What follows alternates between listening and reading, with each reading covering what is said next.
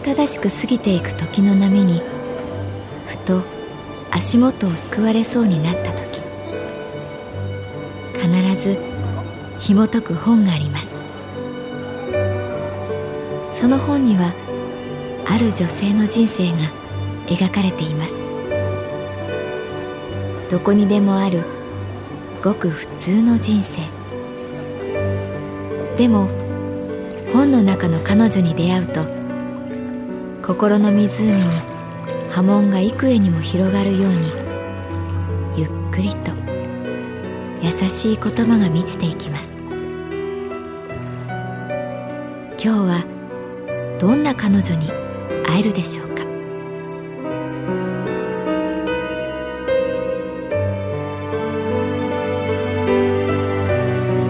サウンドライブラリー。世界に一つだけの本。朗読は私木村多江がお送りいたします。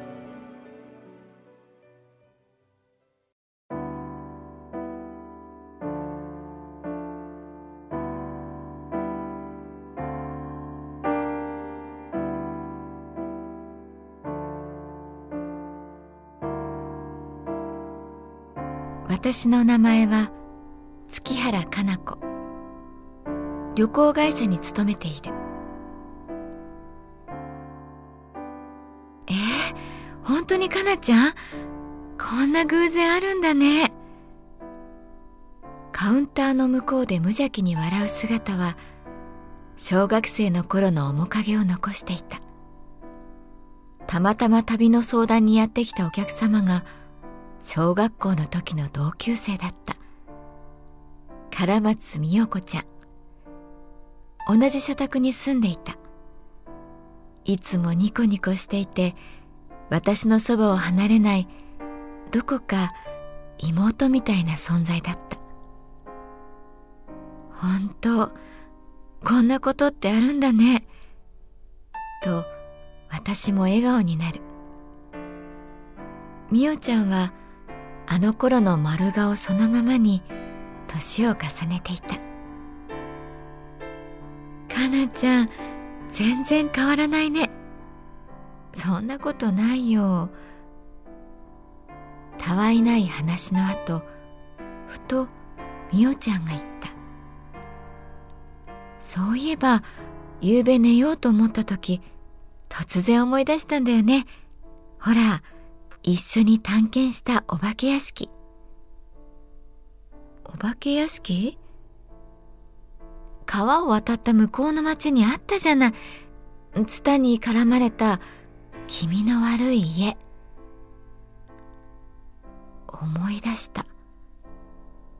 あれはやっぱり今みたいにむせ返るように暑い夏で私とみおちゃんとあと一人。そう和幸くん。私たち三人は夏休みに前から気になっていたお化け屋敷を見に行ったのだ。確かにあったねそんなこと。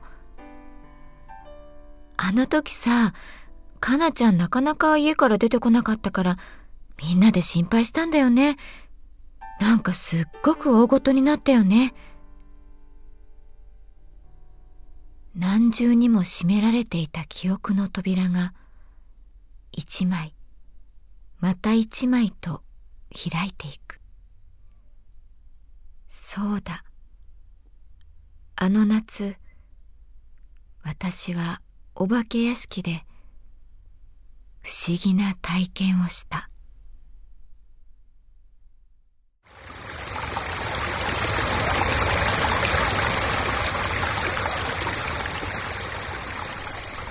あの頃は川を一つ渡るだけでちょっとした冒険だった。そのお化け屋敷は通学路ではなかったけれど私たちの小学校でいくつもの都市伝説を生み出していた。家の中には年齢230歳のおばあさんがいる。猫が108匹いてそのうちの一匹はとてつもなくでかい。夜中にぼーっと青白く光る。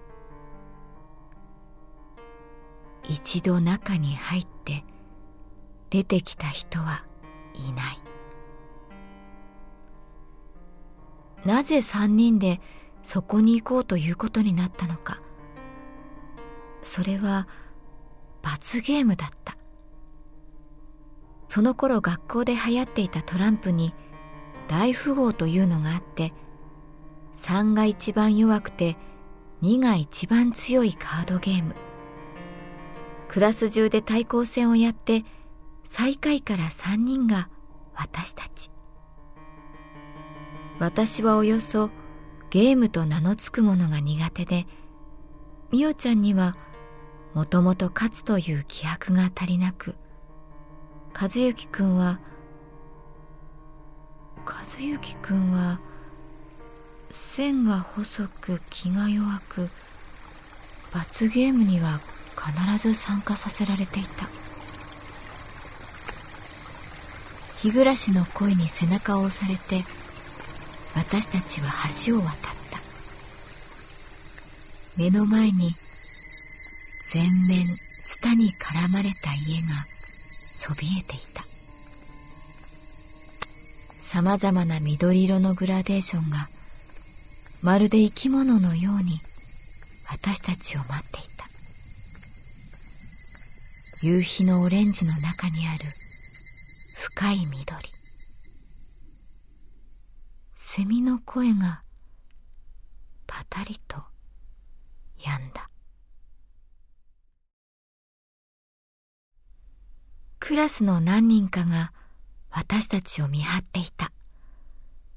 一歩も動けない私たちを生やし立てる。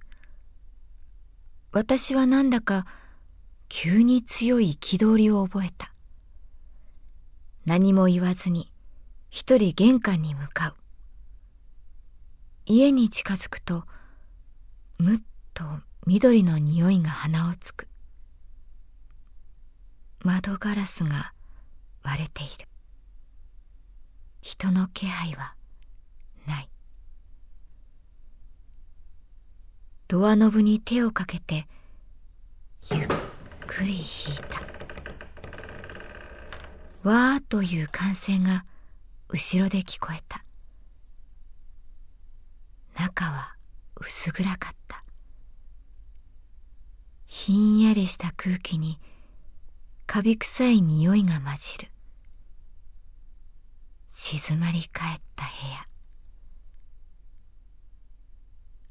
あのすみません。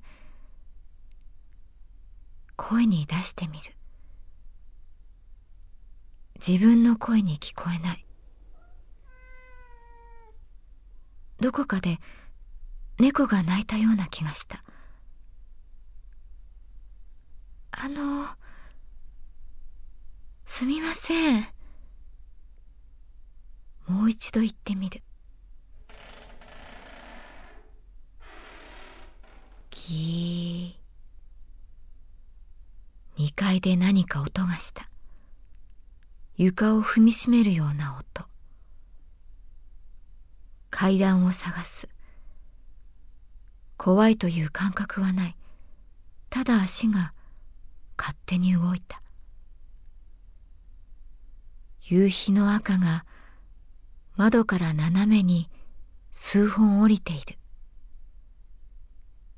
階段を踏み外さないように2階に上がると人影があった。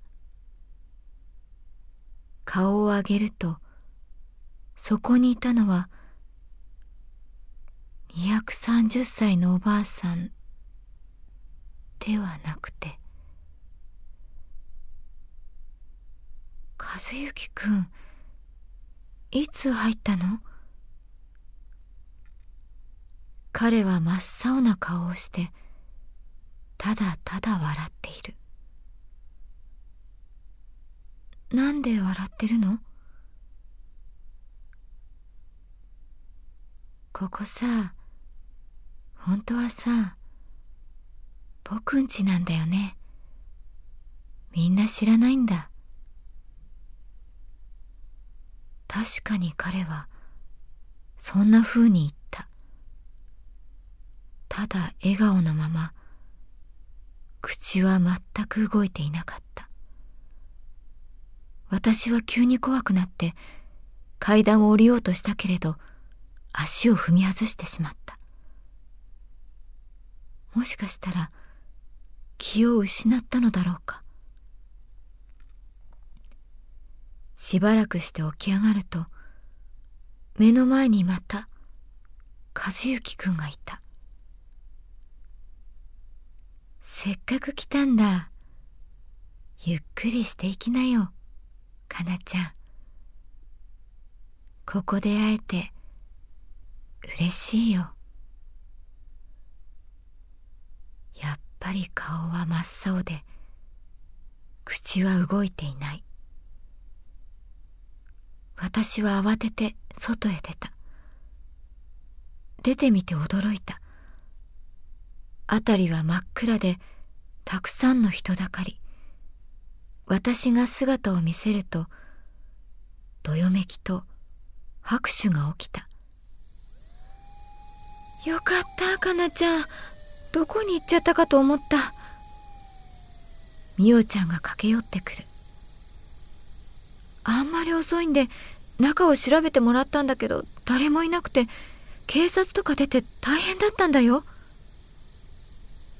え？だって私ずっと中にいたよ。と言いたかったけど大騒ぎの中に紛れた。和幸くんを探したけれどどこにもいなかった。お化け屋敷を振り返るとぼーっと青白く光ったような気がした。翌日から和幸くんは学校に来なくなりどこかに転校してしまった。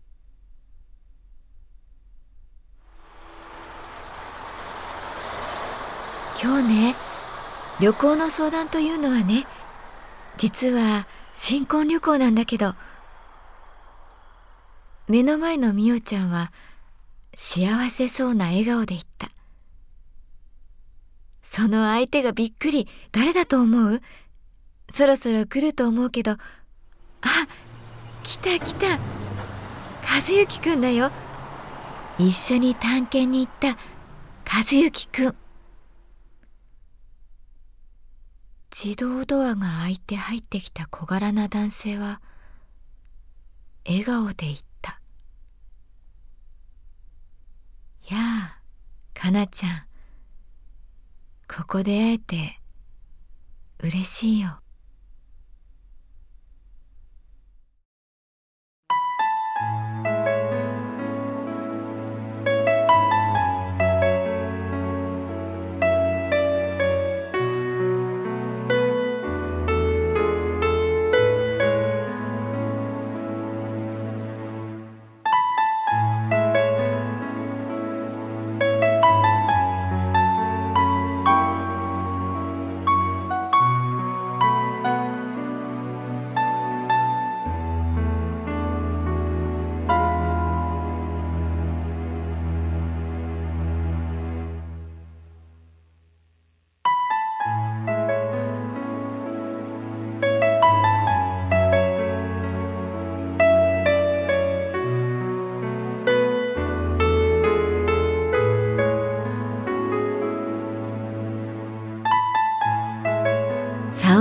ライブラリー。世界に一つだけの本。